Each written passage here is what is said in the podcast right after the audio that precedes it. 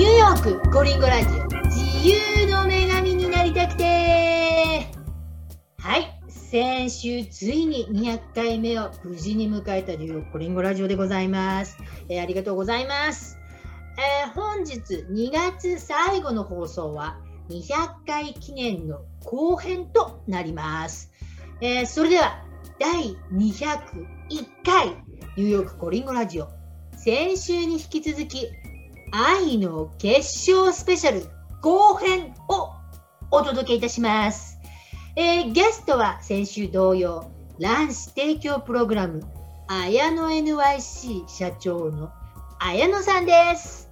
えー先週は綾野さんに、綾野さんのビジネス、卵子提供プログラムや卵子凍結、体外受精サポートを担う綾野さんのビジネスについてや、このビジネスを立ち上げようと思ったきっかけなどを伺いました。えーまだ聞いていない方は、ぜひ合わせてお聞きください。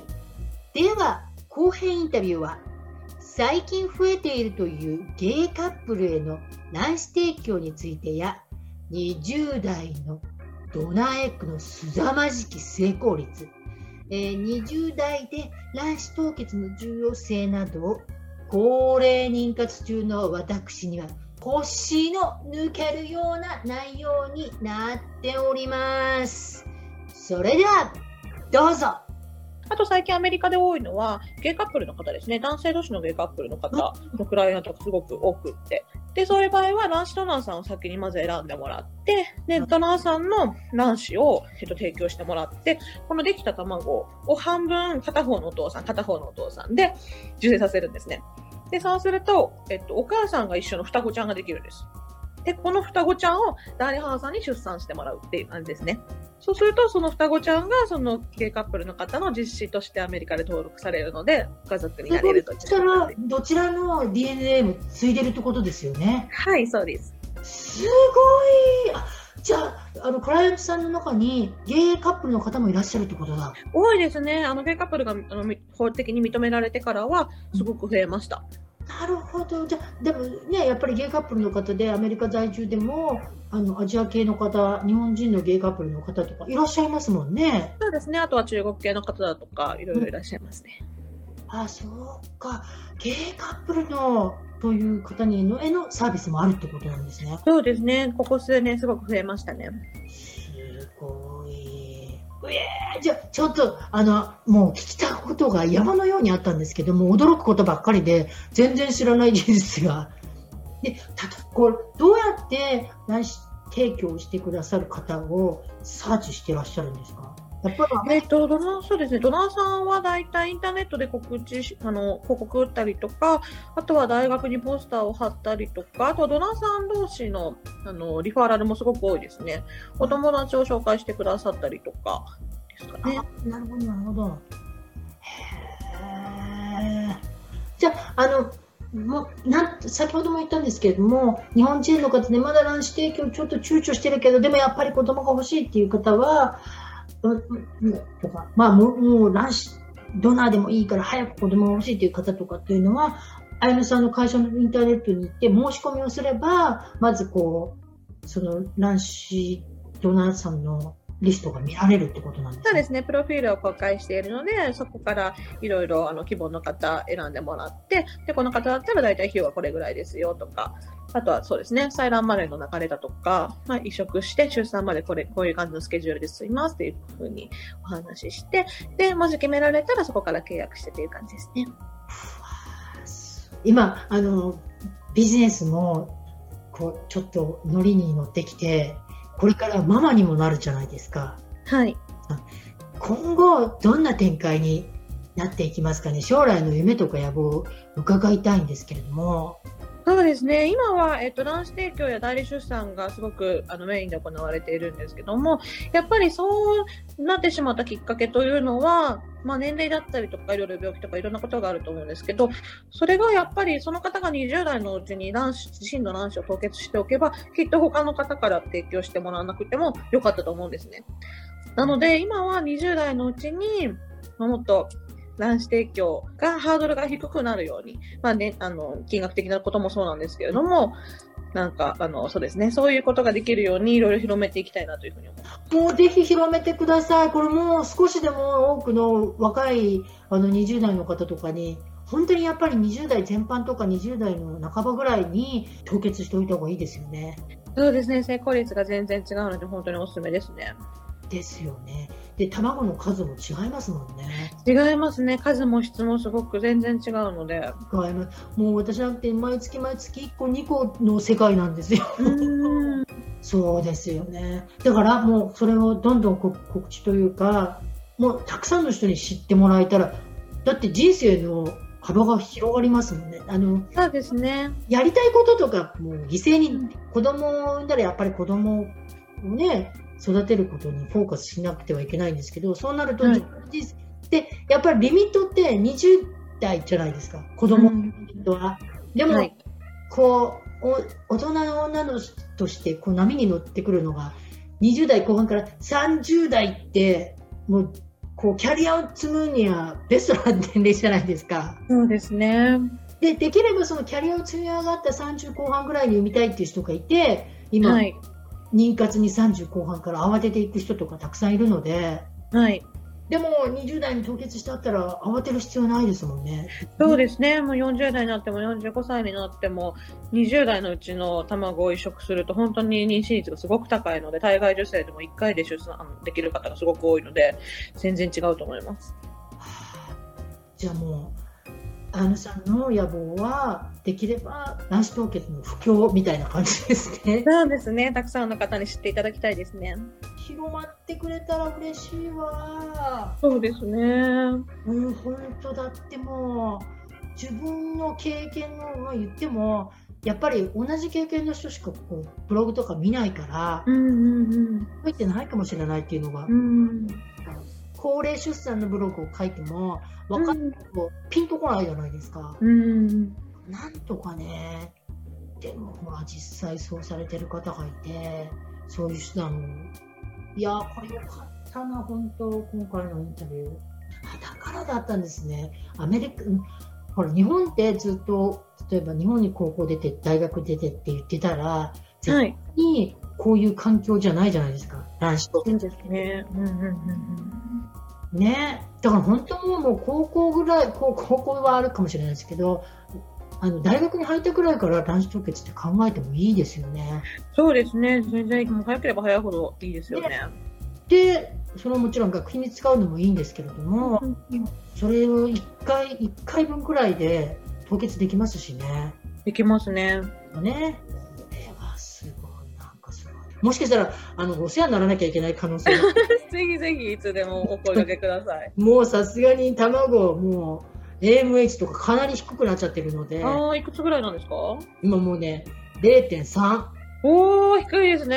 えまあ、あー47歳だから。うーん。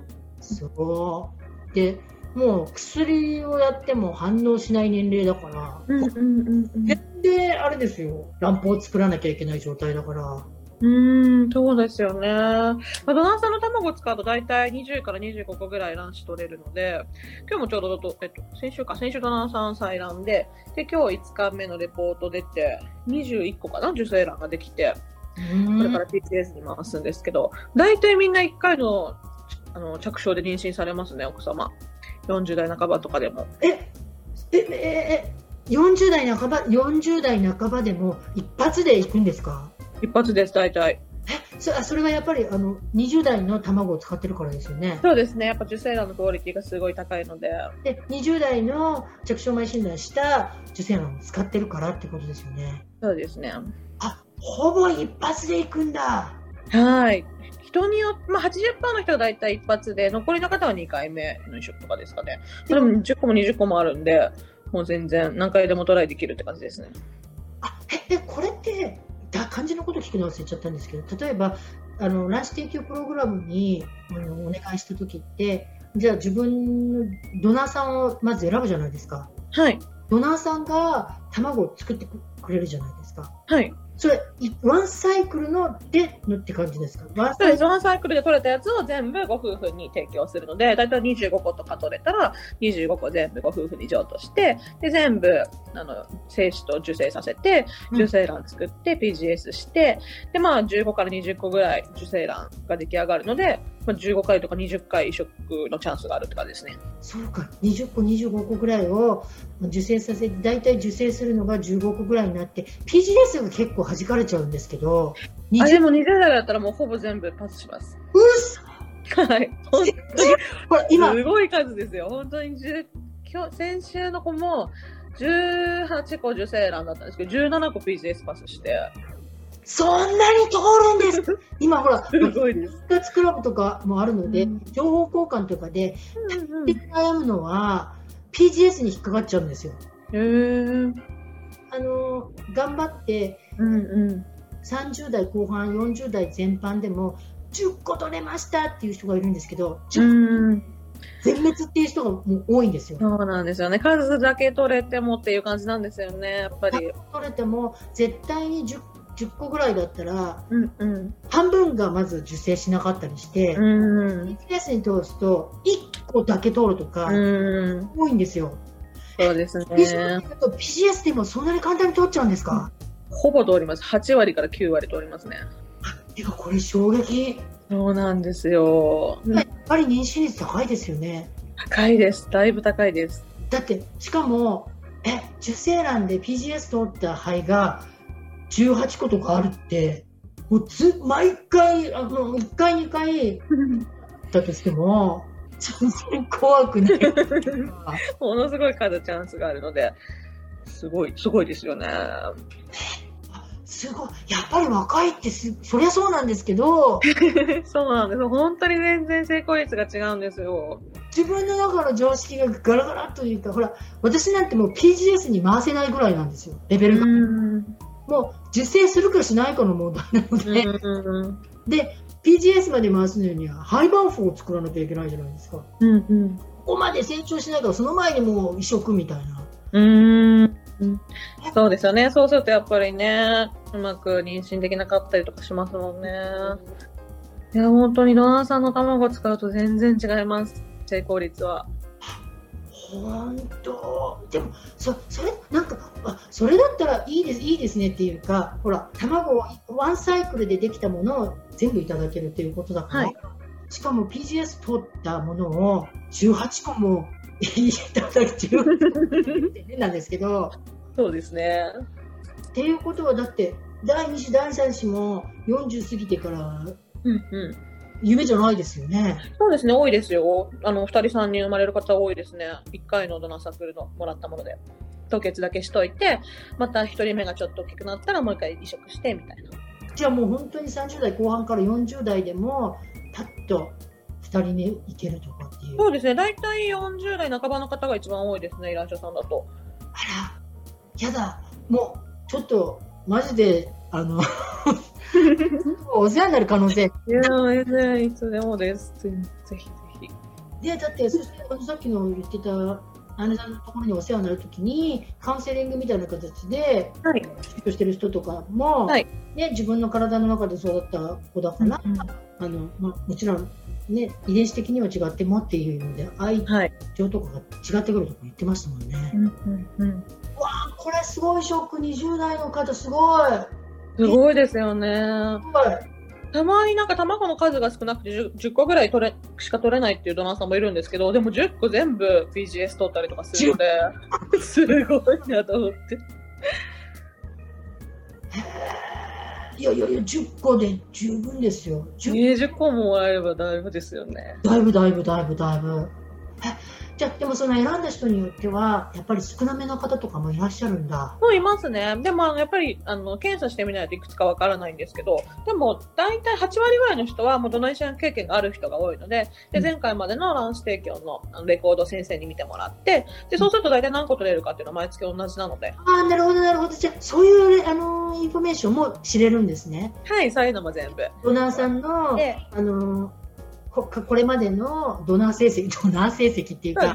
採卵した数だとか、何個 PGS パスしたとか、奥様は妊娠できたのかとか、そういうのも全部。あそこまで情報は知れるんだ。いいただけるんだ。じゃあ選ぶ方としてはちょっといいですね。そうですね、ちょっと安心で、やっぱり初めてのドナーさん選ぶよりは、あの経験者のドナーさん選んだ方がちょっと安心ですよね。ああそうなるほどなるほど、はあ、これはいいこと聞けた？わうんうんうんうんうん確かに確かにそこは肝心なところだわやっぱりねあのものすごい安いわけではないから、うん、そうですね。かけるんであれば、うん、うん、うん。さんの、もう、こちら側としては、多ければ多いほどの受精卵が必要で、そうですね。通った卵がいただきたいわけだから、うんうんわー、すごい。いや、もうさちょっとインタビューの最後にこんなああのありがたいこと聞いちゃって、自分の方、自分のためみたいな感じになっちゃいましたけど、はあ、いや、やっぱりちょっとこの話を聞くと、私はまだちょっと、いや、まだでもやっぱり自分の遺伝子がと思ってたタイプだったんですけど、うん。それだけの PGS の通り方だと、なんかやっぱり真実違いますね。そうですね。まあ選択肢としてはありですよね。いや、います。であのママになってからももちろんこのビジネスを続けられていきますよね。はい。よろしくお願いしますね。よろしくお願いします。じゃあ子育てしながら双子ちゃんですからね。そうですね。ななんで双子がいいと思ったんですか？なんですかね。まああの男女どちらにしようかなっていうふうに悩んだのもあるんですけれども、まあもともと双子結構欲しいなっていうふうに思っていて、で、まあ主人といろいろ性別とかも考えていて、まあだったら2つ移植して双子にしようかっていう話になって、まあ先生にも相談して、そうなんだ。ほらね子供たくさん欲しいっていう人は一人目産んで二人目不妊治療中とか三人目治療中っていうこといっぺんに授かろうっていうことだったんですね。そうですね。いやー、もう、ちょっともう脱帽ですよ、もう。じゃあ、あのー将来の夢とか野望で、まあ、できれば、卵子凍結の、ともうちょっと広めていきたい。できれば、はいもうちょっと普及して、誰もが簡単にできるような世界になってったらいいな。本当にそうですよね。卵子提供って、すね。まずはお金のことが先に出てできない方とか多いと思うし、はい。このようにその考えが全くなかったっていう人で、うんとかもいると思うので、もうかなりビジネス PR としてはしてもらったんですけど、今、あれの NYC でこう押しに押してるサービスっていうかは、どんなかな、何かあります？そうですね。ね卵子提供プログラムも、あの、その、えっと、日本にいるご夫婦がアメリカに来なくても良くなったっていうのもあるので、うん。でやっぱり、あの、他のエージェントさんだと、やっぱり何度も何度もアメリカに渡米してもらうことが多いみたいなので、まあ、それは違う、あの、他の会社とは違うところなので、うん。日本からでも、次のステップアップとして、まあ、日本ではなかなか卵子提供というステップアップができないので、うんまあ、アメリカに、アメリカでそういう選択肢がありますよというのも広めていきたいなというふうにう思ってます。んうんでもちろん、あの、あやめさん、ほら、日本語でサポートしてくださるってわけですよね。はい、そうです。もう私はこうアメリカで不妊治療の門を叩いたときに、もう専門用語がわからなすぎて、そうですよね。してしまって、コンサルテーションとか行っても、はぁみたいな世界。今はね、そうです2ね。年くらい体外受精をししたので、はい。まあ、わかりますけれども、初めてで始める方って、なんだかさっぱりわかんないですから、日本語でのサービスを受けられるってことですよね。そうですね。あとはドナーさんが採卵される際とか、あとは、まあ、あの自身の卵子凍結をするときも、英語は難しいと思うので、一緒に付き添って全部通訳してサポートしています。ありがたい。あのじゃあ、あのウェブサイトとかもああったらありますよね？はい。じゃあ、それはあのブログの方に載せてきまおきますので、ぜひ皆様チェックしてもらって、あと YouTube の詳細欄にも記入しておくので、そちらの方チェックしてもらって、あの卵子凍結、もしくは代理母、もしくは卵子提供されしていただきたい方いらっしゃったら、ぜひチェックしてみてください。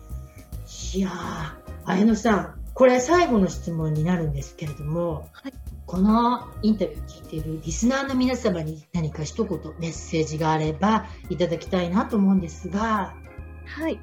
えっと、不妊治療っていうのはなかなか終わりが見えなくて、精神的にも金銭的にもすごく辛いところがあると思うんですけども、まあ、卵子提供というのも新しい一つのステップアップの方法として一個いい方法だと思うので、それも考えていただければなというのと、あとはまだあの年齢が若い方は、それから自分のあのタイムリミットを考えなく好きなことができるように、ぜひ卵子凍結の方も考えていただければなと思います。そうですよね。しかも実際に体験されているあの綾野さんの方がバックアップでついてるらっしゃるから、はい。であのどんな状況かっていうのを自分が体験してきたことですから卵子凍結も卵子提供も全部体験していることですから綾野さん頼りになるわー そうですねこのライフプランとかをねもう早いうちに立てておくのが本当に正解ですね。そうですね。後からいろいろプランすると本当に難しいことがたくさんあるので、うーん妊娠出産はそうですね。早めにプランされるのが一番いいですね。本当ですよね。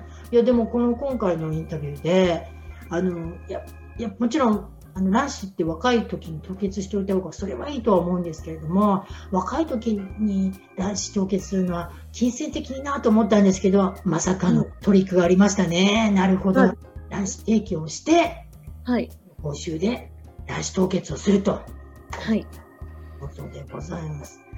いやー、矢野さん、本当にありがとうございました。こちらこそありがとうございます。すごい有益有益でした。私だってアメリカに18年住んでたのに、気づきませんでしたもん。もうどんどん広めないといけませんね。そうですね。なかなか一般ではまだまだ知られてないことが多いので、ぜひ皆さんに知っていただきたいですね。もうこの最初に言った、あの、綾野さんがこう20代の時に言った婦人科の先生、素晴らしい。本当ですね。私も彼に会ってなかったら、こういうことがあるというのを全然知らなかったので、すごく感謝しています。